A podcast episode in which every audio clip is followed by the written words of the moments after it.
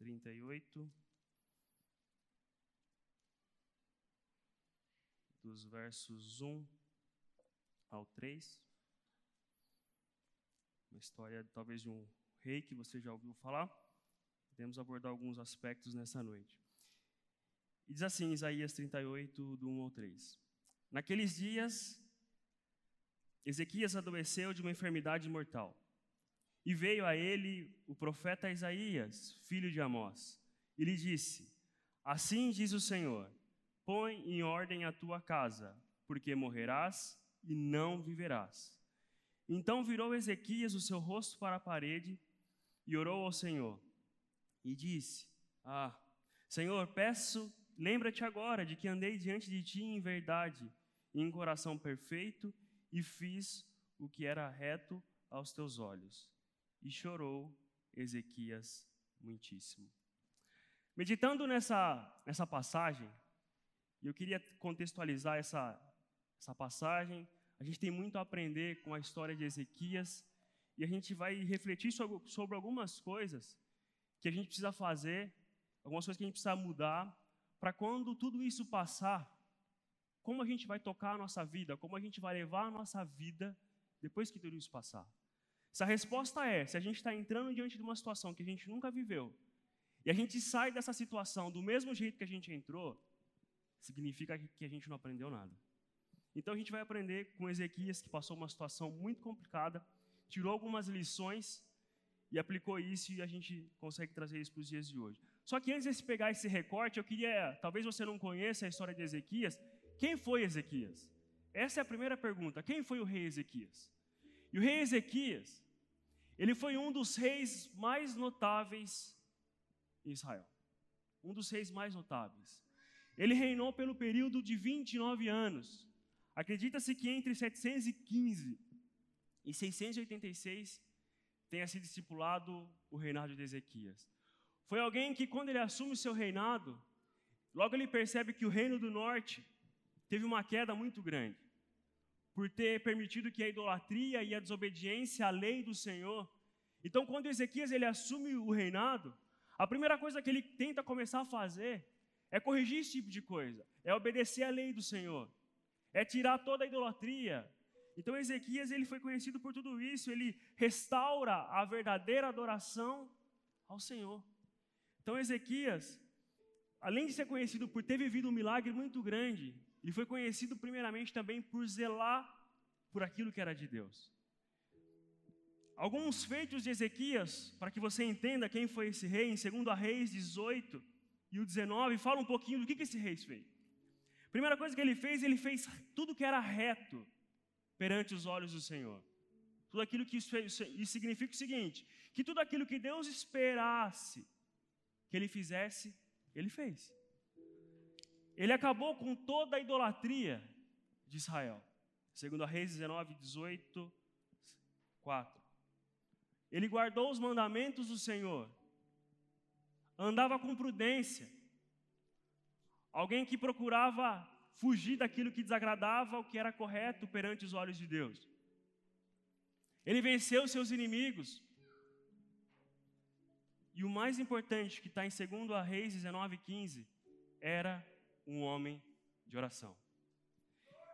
E quando a gente olha rapidamente isso, não parece que está tudo perfeito com a vida desse homem? Esse homem está numa condição muitas vezes muito melhor do que eu e você. Ele é um homem prudente, ele é um homem correto, é um homem que faz coisas boas. E aí a pergunta é por que, que alguém que está. E essa é sempre a pergunta que às vezes, muitas vezes a gente tem em mente: por que, que alguém que é correto, que é prudente, que obedece ao Senhor, é um homem de oração, estava lidando com uma doença mortal? Parece que está indo tudo bem com ele, não é essa a impressão quando a gente relata tudo isso? Um porém. E é esse versículo que eu retorno agora que a gente leu. Quando a gente precisa entender a forma que ele coloca quando ele recebe a notícia do profeta, perceba que ele coloca a oração no passado. Lembra-te, Senhor, que eu andei nos teus caminhos. E fiz tudo o que o Senhor esperasse.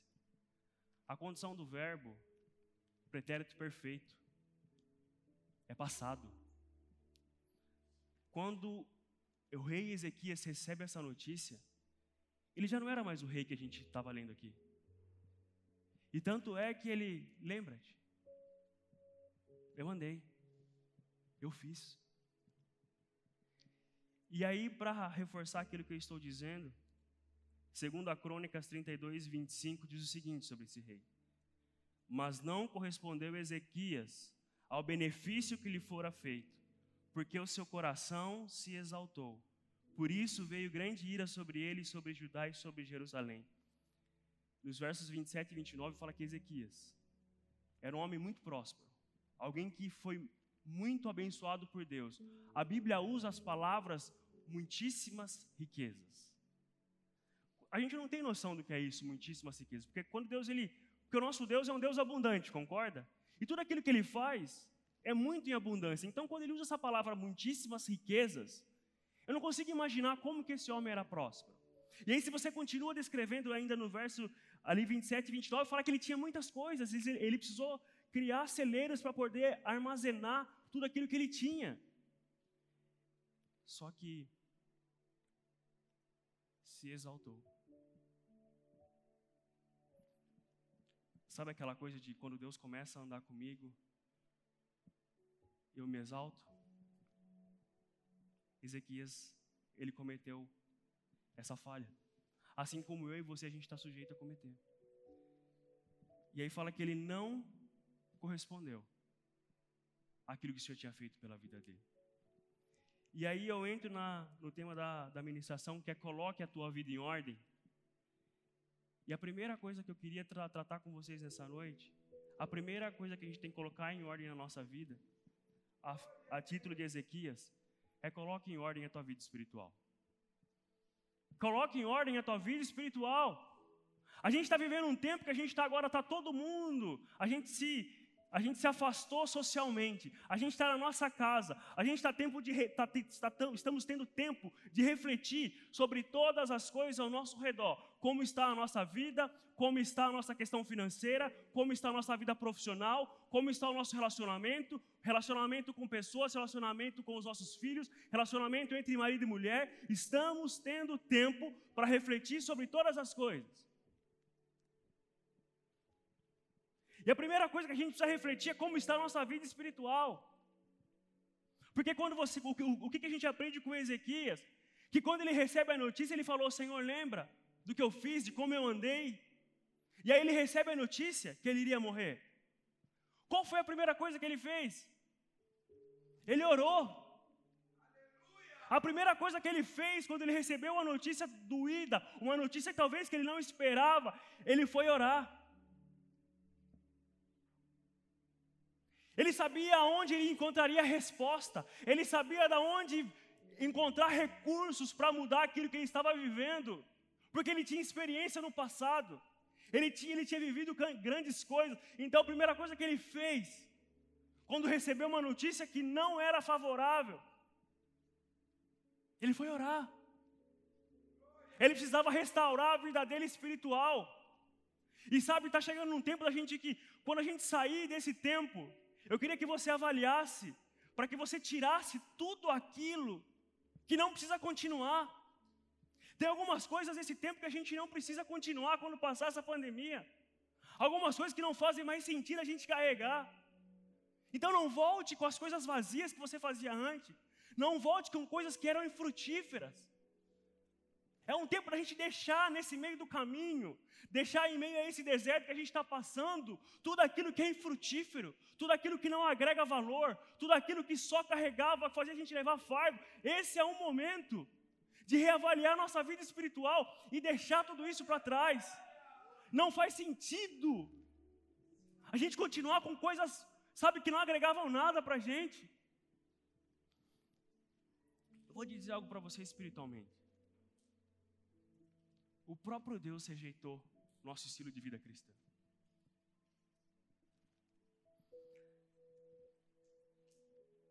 Por que, que eu falo isso? A gente estava acostumado com o Deus da graça, o Deus do amor, e tudo isso é verdade, é muito verdade. É o Deus do amor, é o Deus da graça. Mas deixa eu dizer algo que está em Apocalipse 3, 15 e 16. é um Deus que tem vômito do morno. É um Deus que tem vômito, porque não é quente e nem frio. Eu estou a ponto de vomitar. Significa que o estilo de vida que a gente estava levando não era aquilo que Deus esperava que a gente estivesse fazendo. Tanto é verdade que agora o que a gente está fazendo, o que, que é? As igrejas estão promovendo somente louvor e somente palavra. O que, que o cristianismo precisa? Percebe como o próprio Deus está fazendo a gente voltar para algumas coisas, para aquilo que é essencial? Louvor e palavra, adoração a Ele, meditação na palavra. Então odeie esse evangelho maltrapilho. Odeie esse evangelho com esse simples discurso de que tudo vai dar certo, de que tudo sempre vai dar ao seu favor. É o tempo da gente refletir sobre isso, que esse evangelho não é o evangelho que a gente vê na Bíblia. Sabe o que significa evangelho? O evangelho do grego significa evangelion. Evangelion significa boa notícia. E aí está o erro. Boa notícia de salvação em Jesus Cristo. E não boa notícia de que tudo vai sempre dar certo para você. Sabe por que esse evangelho não cabe mais? Esse tipo de evangelho não cabe mais. Sabe por quê? Porque eu estou vendo pessoas que eram tementes ao Senhor, pessoas que eram obedientes, perdendo emprego, pessoas tendo redução do salário, pessoas tendo que readequar a vida e ver como vai levar para tocar daqui para frente. Então me pergunto, aonde estão agora esse tipo de pregação de que tudo vai dar certo? O evangelho que a gente acredita é aquilo que está escrito em João 16, 33. Eu lhe disse essas coisas para que em mim vocês tenham paz. Nesse mundo tereis aflições, mas tem de bom ânimo, porque eu venci o mundo. Esse é o evangelho que nos sustenta. É esse evangelho que a gente tá, tem que estar embasado. Porque quando a gente vive uma situação que está fora do nosso controle, a gente se apega a essa palavra. Eu vou passar por ela. Eu vou vencer essa situação. Talvez não do jeito que eu esperasse vencer, mas eu vou passar do outro lado. São dias difíceis, são dias de lutas, são dias que a gente precisa reavaliar algumas coisas. São sim. Mas a gente vai vencer, então a gente precisa ter bom ânimo para que a gente encontre paz. E a gente só encontra paz quando a gente reavalia e reconecta a nossa vida espiritual com o Pai. É o único jeito. Percebe que assim eu venho para que vocês tenham paz. O fato da gente não estar alicerçado no Evangelho verdadeiro não nos dá paz. E por isso muita pessoa não está tendo paz, porque estava alicerçado num Evangelho que não é o verdadeiro.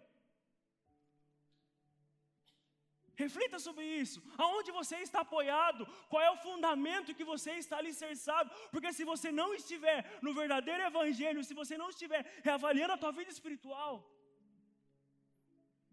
existe um perigo muito grande de você se frustrar no meio do caminho. Não se frustrar porque Deus é ruim. Não, não é isso que eu estou dizendo. Mas é porque você está apoiado no evangelho que não foi o que Jesus escreveu. Não foi o evangelho que Jesus nos deixou.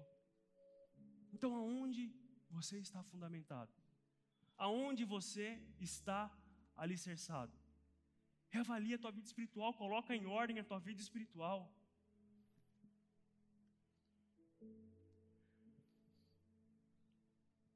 Talvez é a única oportunidade que algumas pessoas vão ter de colocar a vida espiritual em ordem. Reavalie. Como você vai sair de tudo isso? Qual o seu tempo com Deus? Qual o seu tempo com Deus esses dias? Você acha que quando você voltar com a tua vida cotidiana, você vai conseguir tempo? Se a gente não separa agora um tempo para dobrar o nosso joelho, para meditar na palavra, para realinhar os nossos propósitos com Deus. Se não for nesse momento, eu não sei quando vai ser. E avalie. Reavalie tudo isso. É chegado um tempo da gente, então não aceite esse evangelho maltrapilho. É um tempo da gente voltar para o evangelho da cruz, o evangelho da salvação, o evangelho da renúncia, o evangelho da santidade, o evangelho do amor ao próximo, o evangelho da compaixão. É esse o evangelho. Não aceite nada menos que isso.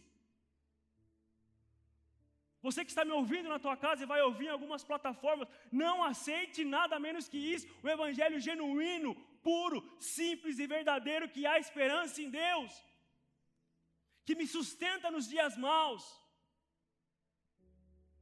que me traz paz em meio quando eu estou vivendo, quando o mundo está vivendo um turbilhão, eu ainda consigo encontrar paz. Porque eu estou reconectado com Ele. Eu estou alinhado com o Pai. Reavalie como está a sua vida espiritual, coloca em ordem. Essa é a primeira coisa que você precisa colocar em ordem a tua vida. Coloca em ordem a tua vida espiritual. Busca a disciplina, e agora é a hora de você se disciplinar.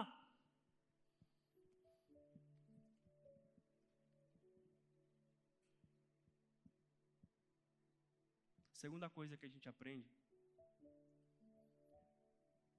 com o rei Ezequias, versículo 3 fala que logo após ele orar, fala que ele chorou. Chorou muitíssimo. Sabe uma coisa que a gente precisa refletir nesses dias? E a gente precisa colocar em ordem na nossa vida também. O segundo aspecto é colocar em ordem a nossa vida emocional. O choro, ele é libertador. Lembra quando você estava vivendo situações difíceis, situações complicadas, intransponíveis? E quando você dobra o seu joelho e você chora diante de Deus, aquilo é libertador. Aquilo é como se a gente rasgasse o nosso coração. E a paz ela vai enchendo a gente. Emocionalmente, aquilo tem um significado muito grande. Você se sente livre descarregar o nosso fardo em alguém que é muito maior do que a gente. Ezequias ele fez isso. Ele chorou. Nos dias de hoje a gente, a gente vive se maquiando. Na verdade, nos dias de hoje a gente tenta nos blindar. A gente tenta esconder os nossos medos. A gente quer esconder os nossos fracassos. A gente quer esconder as nossas frustrações a gente se torna insensível, insensato. A gente sabe o que, o que a gente começa a fazer também? Quando a gente se torna insensível e insensato, nos apegamos às coisas e desprezamos as pessoas. Então a gente precisa colocar a nossa vida emocional em dia. Porque eu e você, nós somos feitos para se relacionar com Deus. Nós somos feitos para se relacionar com pessoas. Agora é o tempo de você reavaliar sua vida emocional. A gente está tendo uma oportunidade de corrigir algumas coisas. Porque a gente se afastou das pessoas. E agora a gente está percebendo o quanto faz falta. O quanto faz falta um abraço seguido de um te amo o quanto faz falta um abraço no momento que você está passando uma dor. E alguém vem e simplesmente te abraça, aquela pessoa que não fala nada para você, mas o abraço dela te conforta. A gente precisa reavaliar a nossa vida emocional. Então é o tempo de você, mesmo ainda nesses, nesses dias de isolamento, use os dispositivos digitais. Ligue para pessoas. Faça conferência com pessoas. Reúna o seu grupo, reúna os seus amigos, reúna a sua família. Estou vendo pessoas de que os pais moravam em, moram em cidade diferente, os filhos não podem mais visitar os pais. E agora estão se dando conta o quanto faz falta estar longe do pai e da mãe. Filho, os pais dando conta dos filhos estão longe. Reavalie tudo isso. É o tempo da gente pedir perdão para as pessoas que nos magoaram. É o tempo da gente se desculpar e dar uma nova chance para as pessoas. É o tempo da gente liberar perdão. Porque simplesmente as pessoas se afastaram, mas elas vão voltar de novo. E como vai ser quando você voltar para o convívio natural e normal? Como vai ser? Pense. Então agora é hora de você cuidar do seu emocional, uma porque você precisa, porque ficar em casa o tempo inteiro é terrível. E se você não se relacionar com pessoas, a sua mente, meu irmão, ela vai devagar, e devagar, e devagar. E aí tem um velho ditado de um amigo nosso: mente vazia. Eu sei que você sabe o restante. Mente vazia. E isso, isso desde o mais simples até o mais intelectual. Mente vazia é um perigo. Mente vazia, você começa a pensar em coisas que não são produtivas. Então, por isso, ligue para os seus familiares, ligue para os seus amigos. Agora a gente está sentindo falta até daquele camarada chato do nosso trabalho. Não é assim? Até o chato do trabalho está fazendo falta. Porque nós somos seres que se relacionam. Sem relacionamento a gente é incompleto. Por isso que a cruz ela é assim, relacionamento com Deus e relacionamento com as pessoas.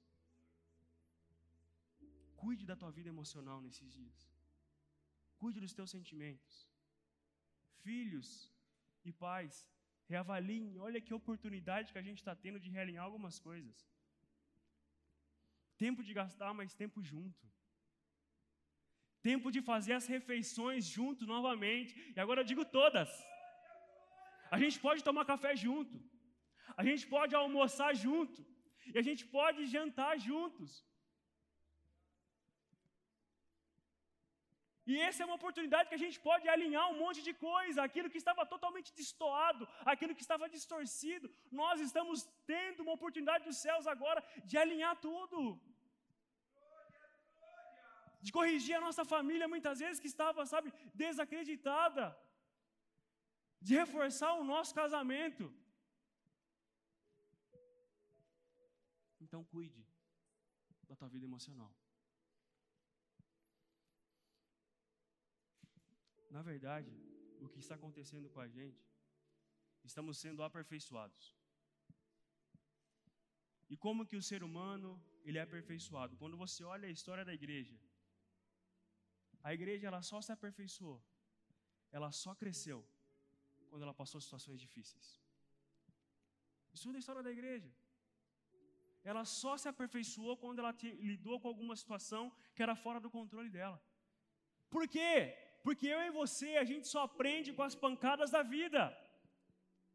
Conforme a gente vai lidando, a gente vai sendo, sabe, sofrendo pancada na vida, então a gente vai recuando e corrige. A gente recua e corrige.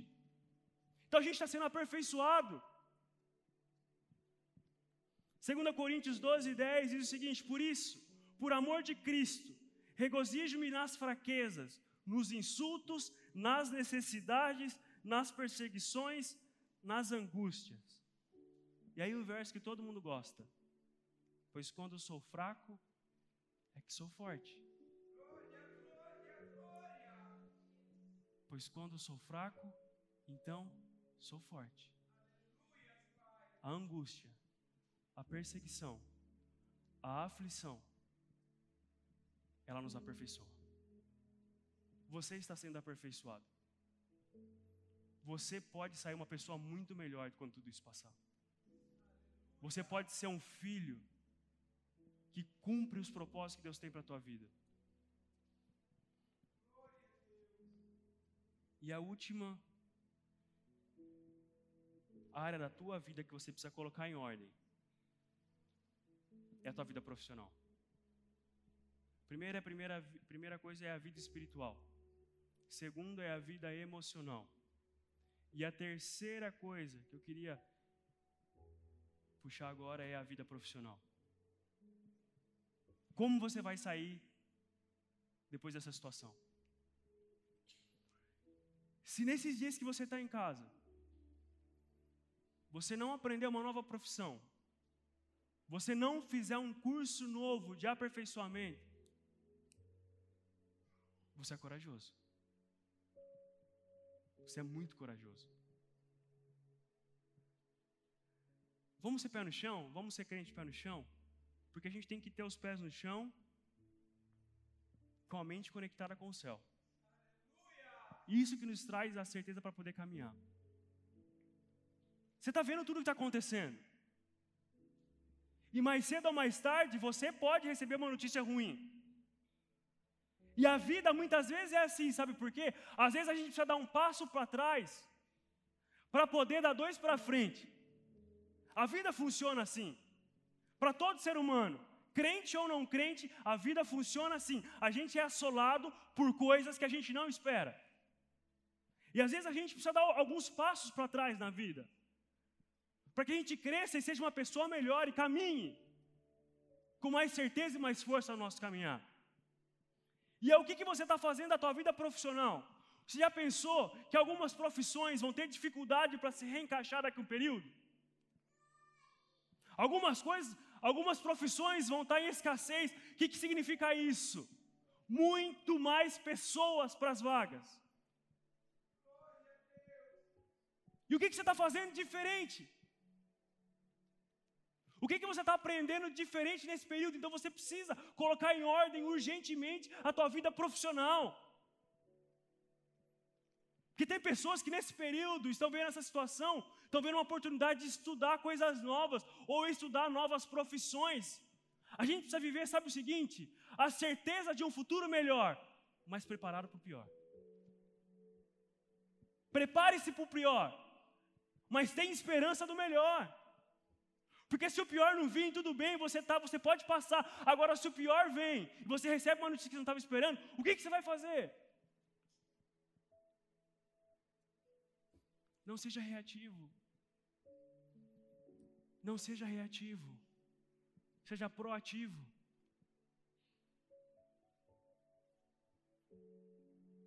Organize a tua vida. Coloca a tua vida em ordem. Ocupe o teu tempo. Isso linkado, lembra que eu falei que mente vazia é oficina do diabo? Ocupe o teu tempo, estude algo novo, faça um outro curso, procure uma nova profissão.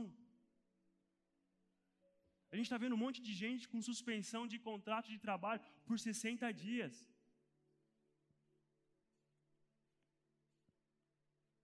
E infelizmente eu, eu tenho amigos, pessoas que já receberam notícias ruins, que já perderam seus empregos. Então receba isso como um aviso de Deus, uma notícia de Deus para você, para que você possa se precaver. Não espere acontecer com você, esteja na frente. Busque em Deus, porque por que eu estou falando tudo isso? Se você não estiver conectado com o primeiro item que eu falei, que é buscar alinhar a tua vida espiritual, colocar então a tua vida espiritual em ordem, você não vai saber o que fazer. Você vai ficar com o teu emocional psicologicamente abalado, frágil, com medo de se arriscar de novo. Consegue me entender o que eu estou falando? Consegue entender esse recado que o Senhor está tentando nos trazer? Assim como Ezequias estava algo para viver algo que ele não esperava, assim muitas vezes o Senhor nos avisa de coisas que estão para acontecer, para que a gente possa, assim, sabe, reavaliar, reorganizar, e para que a gente possa prosseguir e avançar. Então coloca a tua vida em ordem. Esse é o tempo.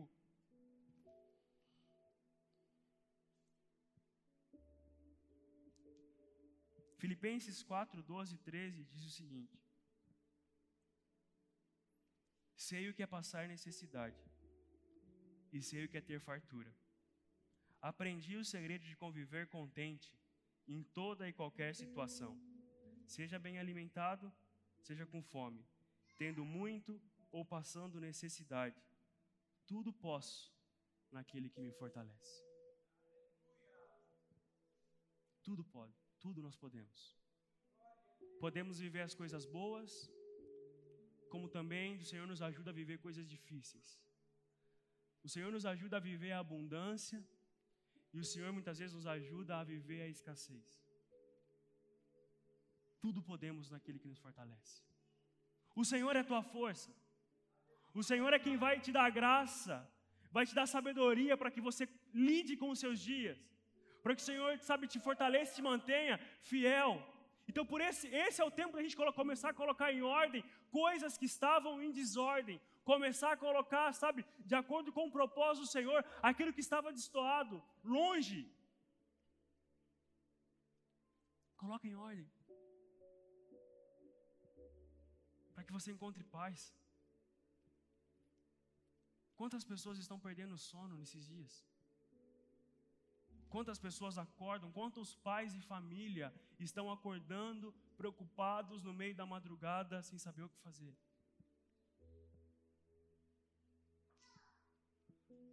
Como é duro, como é difícil.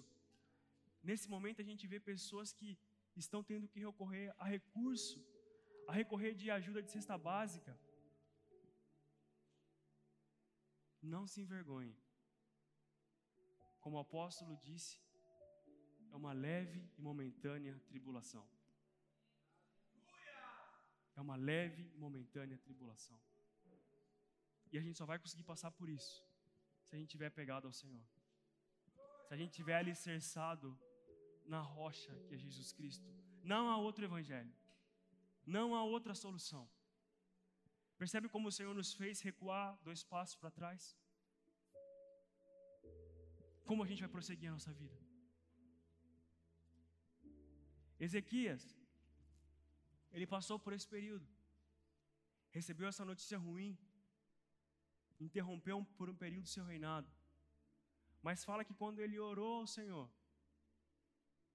e ele chorou diante do Senhor, então o Senhor estendeu seu reinado por mais 15 anos. Ezequias voltou a fazer tudo aquilo que ele fazia.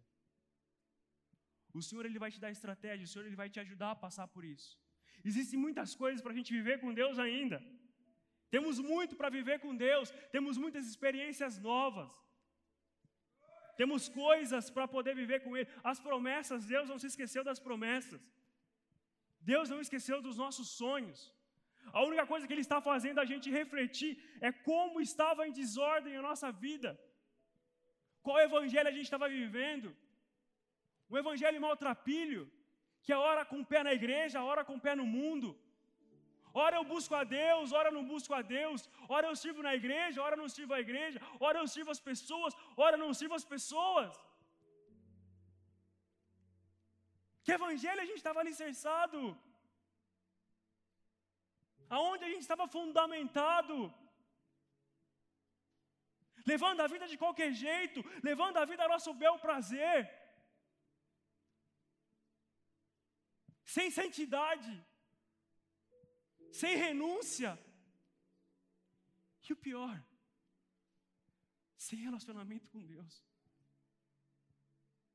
E aí, quando a gente está sem relacionamento com Deus, qualquer coisa nos desestabiliza. Coloca a tua vida em ordem. Começa pedindo perdão pelos nossos pecados. Aprenda com Ezequias. Faz quanto tempo que a gente não chora diante de Deus? Faz quanto tempo que a gente não chora diante de Deus pedindo misericórdia? Porque a gente reconhece o quão pecador a gente é. A gente chora diante de Deus e fala: Senhor, eu preciso da tua misericórdia. Eu preciso da tua compaixão. Eu preciso do teu perdão, Jesus. Me reconecta novamente com os teus propósitos. E essa é uma mensagem para você. Reconecte-se com os propósitos do Senhor. Aproveite a oportunidade de Deus para retomar coisas que você deixou no meio do caminho. Quantas pessoas pararam no meio desse caminho? E assim como Ezequias, quando viveu uma situação difícil, a primeira coisa que ele fez foi orar. O que tem acontecido nesses dias? Muitas pessoas que estão sendo assoladas por notícias ruins estão lembrando aonde buscar socorro. Aonde é o nosso socorro? O nosso socorro é no Senhor. E por isso que eu acredito que depois desse tempo, muitos filhos pródigos retornarão à casa do Pai. Muitas pessoas estão refletindo o que elas fizeram, como o pastor Carlinhos ministrou bem esses dias. O que fizemos com a presença de Deus? Quantos filhos pródigos que estavam à mesa, que provaram do banquete do Senhor, que tiveram experiências com Deus, mas estavam tão longe, como aquela parábola, estavam comendo do que sobrava dos porcos. Isso dá uma, isso dá uma conotação de vivendo em sujeira, levando uma vida que não é aquela vida que Deus espera que estava levando. Quantas pessoas estavam desse jeito, e agora, depois de tudo isso, estão lembrando aonde pode buscar socorro.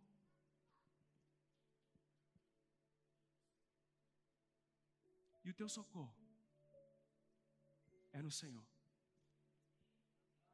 O nosso socorro vem do Senhor. E a Bíblia diz que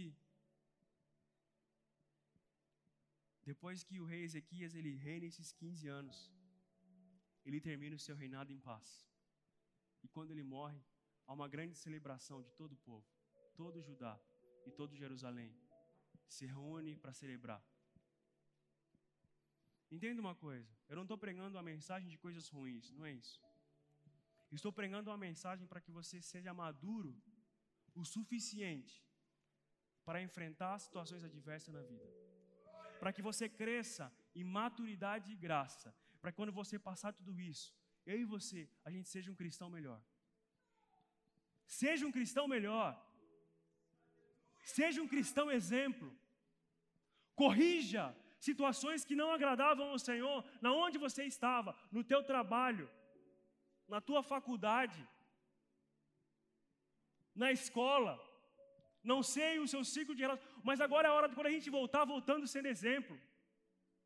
Seja um exemplo, porque você nesses dias colocou em ordem a tua casa, você colocou em ordem a tua vida.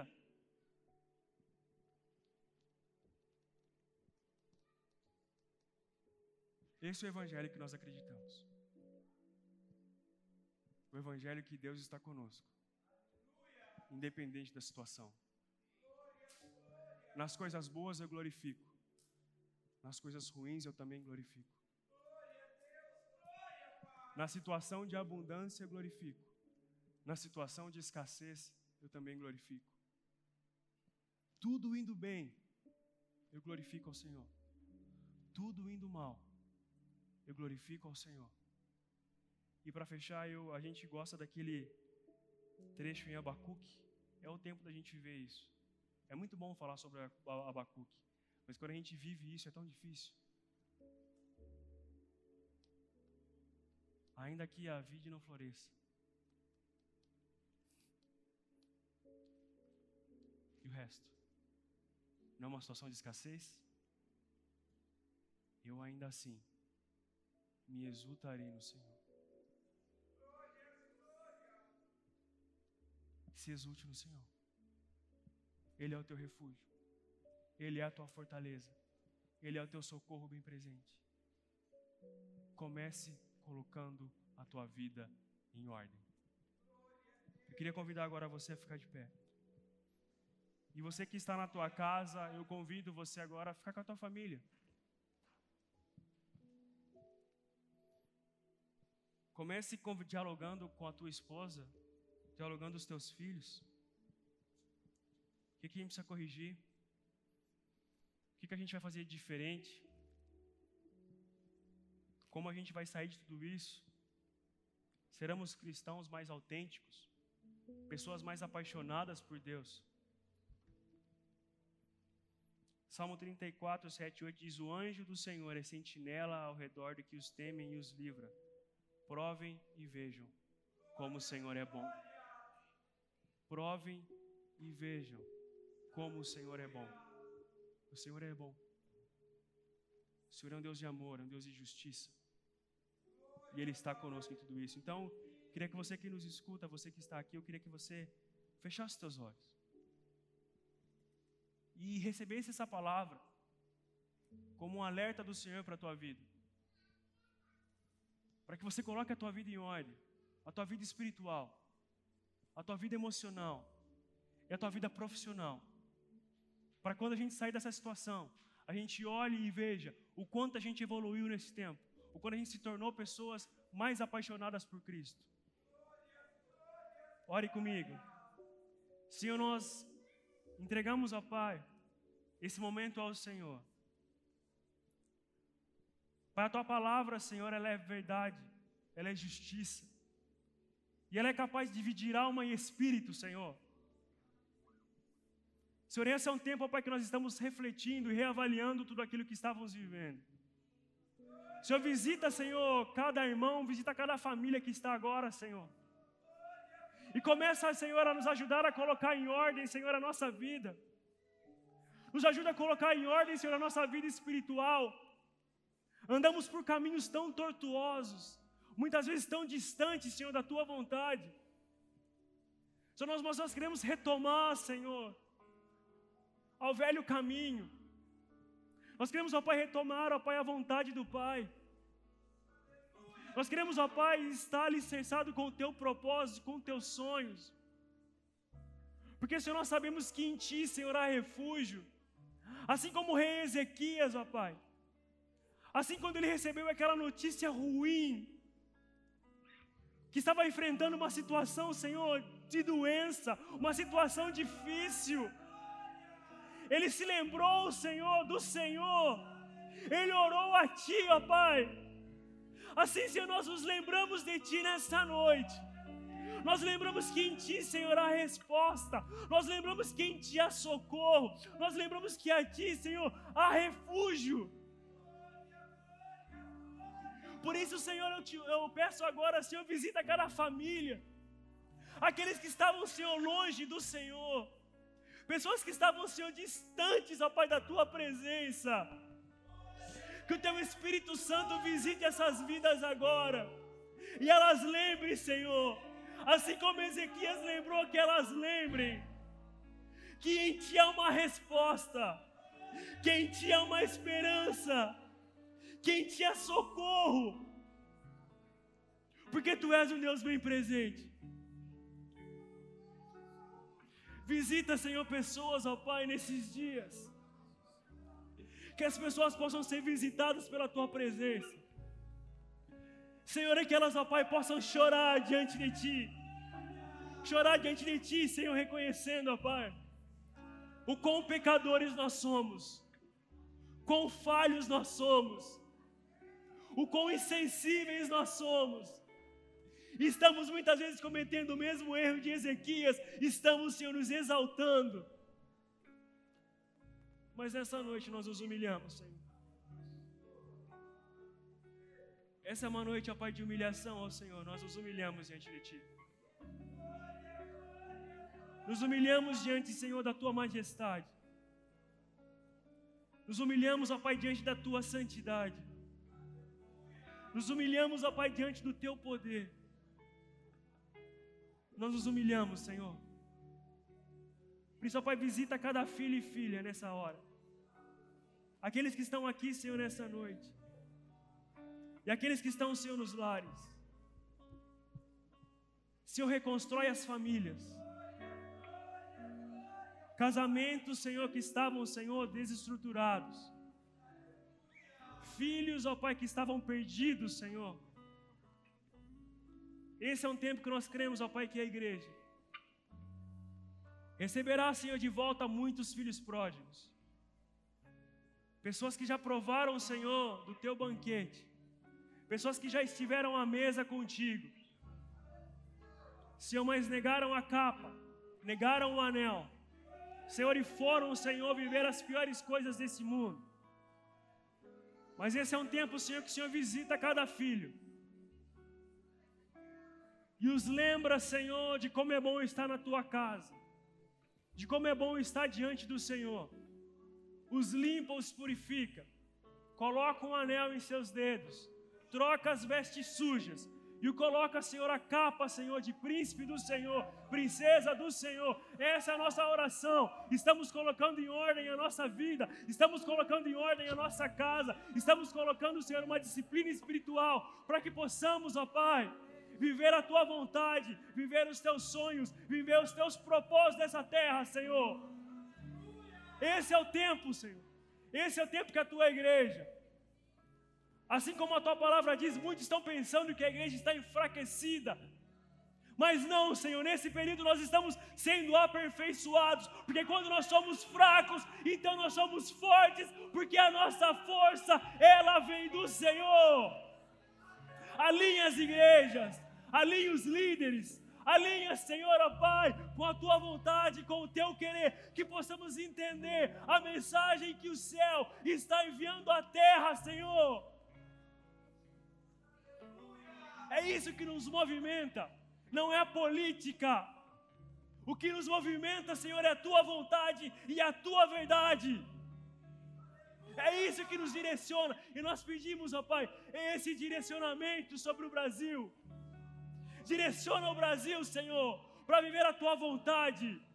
Quebra toda divisão eclesiástica, quebra toda divisão política e nos alinha, Senhor, a ser corpo de Cristo, noiva verdadeira, imaculada, sem mancha, perfeita, que anseia a volta do noivo. Maranata, hora vem, Senhor Jesus. Maranata, hora vem, Senhor Jesus. Somos a tua noiva. Somos a tua noiva, Senhor. Estamos ansiosos pela tua volta, Senhor. Estamos ansiosos, ó Pai, e estar novamente com o Senhor na eternidade. Recebe, Senhor, o nosso clamor. Recebe, Senhor, a nossa adoração. E esse é um tempo, Senhor, de colocarmos em ordem a nossa vida.